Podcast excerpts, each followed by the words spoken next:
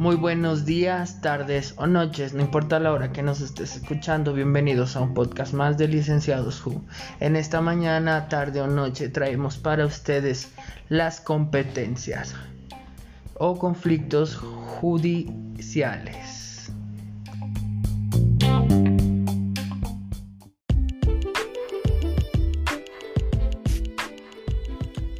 Presento, mi nombre es Jesús Alejandro y esta vez mis compañeros y yo aquí en cabina les estaremos hablando sobre los conflictos de las competencias jurídicas. Para poder entender qué son los conflictos de las competencias jurídicas, necesitaremos estudiar a fondo y explicarles a fondo algunos puntos. Por ejemplo, los antecedentes, de dónde nacen los conflictos de las competencias jurídicas, así como las diferentes competencias, como lo es la competencia directa, así como la competencia directa nacional.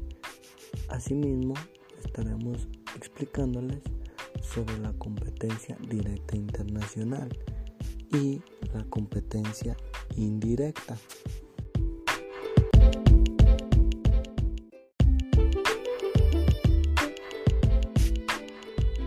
Pero para entender tenemos que hablarlos más a fondo. ¿Y qué les parece si hablamos un poco de los antecedentes y bases sobre los conflictos? Los llamados conflictos de competencia judicial se inician de manera casi paralela a los conflictos legislativos que hemos denominado de sistema conflictual tradicional. Uno de los primeros antecedentes es planteado en el siglo XVIII por Carlos de Tocó, según el cual el juez debe aplicar siempre su propia ley es decir, tanto su ley material al fondo del asunto, lo cual que implica una concurrencia de competencia judicial y competencia legislativa. Asimismo, durante este mismo siglo XVIII, Jacobus Balduini afirmó que en materia contractual, si se trata de costumbre, o sea, una ley relativa al procedimiento aplicable, será la del juez, la de la causa, si la costumbre, o sea, la ley, se refiere a una decisión del proceso, en otras palabras, lexifori. Es común que muchos tribunales y jueces solo les interese determinar su competencia y su acto seguido sin tener en cuenta la naturaleza del asunto o de las leyes aplicables. De esta manera damos introducción a nuestro compañero Salvador Ulises que nos hablará sobre la competencia directa.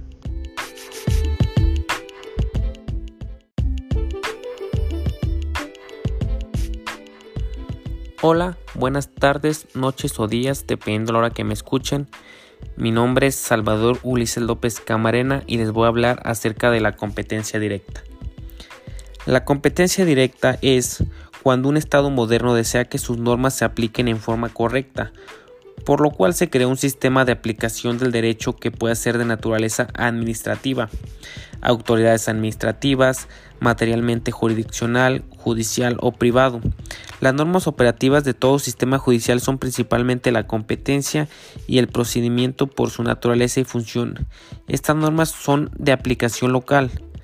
Se trata de las actividades del Estado encaminadas a la actuación del derecho mediante la aplicación de una norma general a un caso concreto, lo que se conoce como jurisdicción. A su vez, la competencia es la medida de esa jurisdicción, es decir, la facultad de un juez para ejercer la jurisdicción que le corresponde en un caso en concreto. La competencia directa es entonces, en el sentido ahora empleado, el ejercicio de la jurisdicción por el juez en el momento en que decide conocer de un asunto y aplicar la norma general al caso concreto.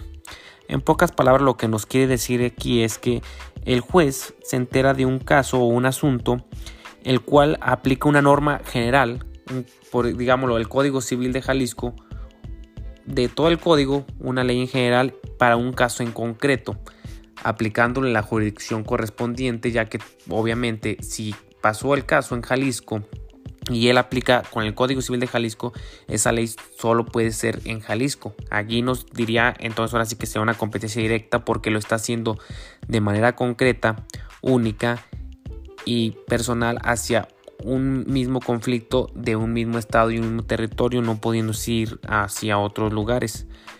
Ah, sin embargo, en algunos lugares, legisladores y jueces han construido jurisdicciones exorbitantes, pretendiendo y en muchos casos logrando que sus leyes se apliquen extraterritorialmente, al igual que su jurisdicción se amplíe para los juicios en otros tribunales. Hay casos históricos y sobre todo casos modernos sobre el tema de jurisdicción exorbitantes. Un caso histórico, por ejemplo, es el de los artículos 14 y 15, 15 del Código francés de 1804, que aún está en vigor, de hecho, que establece que cualquier extranjero podrá ser demandado ante los tribunales franceses por deudas contraídas por dichos extranjeros con un francés y que también que un francés podrá ser extraído ante un tribunal francés por deudas que hayan contraído con un francés o un extranjero en cualquier país extranjero. Ciertamente es una propuesta extraña, ya que aquí, en pocas palabras, la jurisdicción no aplicaría, no aplicaría porque sería que una persona, aunque no fuera francés y le diera un francés, tendría que enfrentar a ley.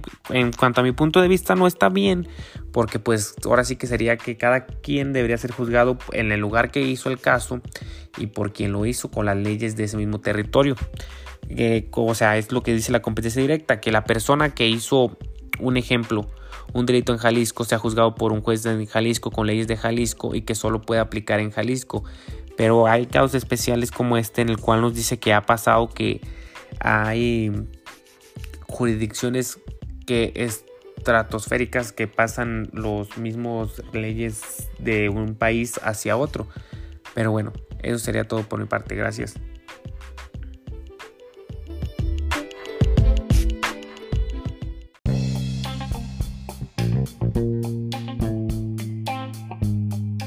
Una vez tocado el tema de mi compañero Ulises, pasemos con nuestro compañero Iván Alejandro, que nos dará una breve explicación de su tema.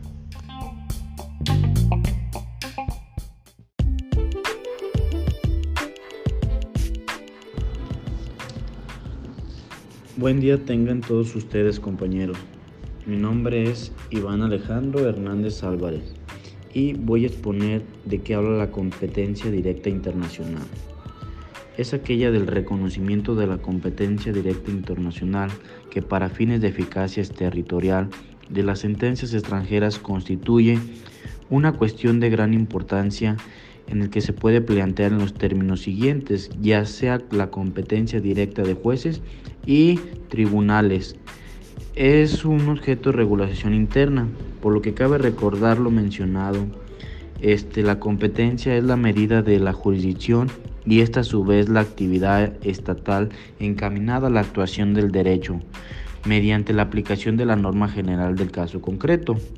Asimismo, lo anterior implica que si el juez local decide que el juez extranjero se dictó la sentencia no tiene competencia o que la asumió indebidamente, pues no se reconocerá su sentencia. En tal sentido, las consecuencias pueden ser graves, pues después de haberse ventilado un juicio en el ámbito nacional con los gastos correspondientes que son de tiempo y dinero, la sentencia queda prácticamente sin efecto, ya que se trata, como lo menciono, de un problema grave que atenta contra la justicia y la seguridad jurídica. Por ello, los estados tratan de llegar a acuerdos con los que se presencian los criterios básicos de competencia directa en el ámbito internacional es aceptable la sumisión de competencia que por tribunal extranjero, normalmente competente a fin de evitar la denegación de justicia, ya que se reconoce también a la autonomía de voluntad de las partes en prórroga jurisdiccional, ya que la elección del foro debe darse en términos de igualdad, ya que se evitará el reconocimiento de sentencias extranjeras que vayan en contra de competencias exclusivas de los tribunales mexicanos.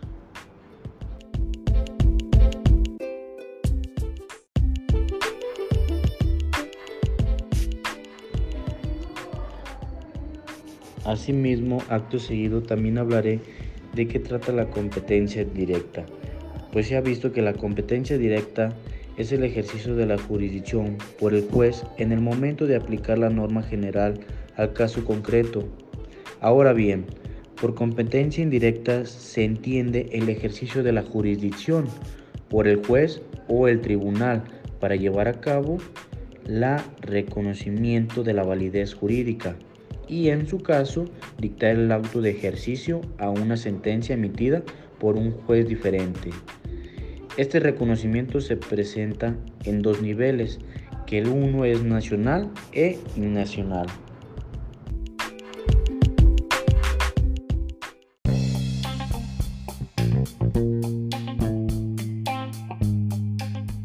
Y ahora hablando del latín, dejaré con ustedes a nuestro compañero Víctor, que nos trae una excelente frase, más bien el significado o la explicación de una frase que es importante y que todos tenemos que tener en cuenta y agregárnosla a nuestro vocabulario jurídico.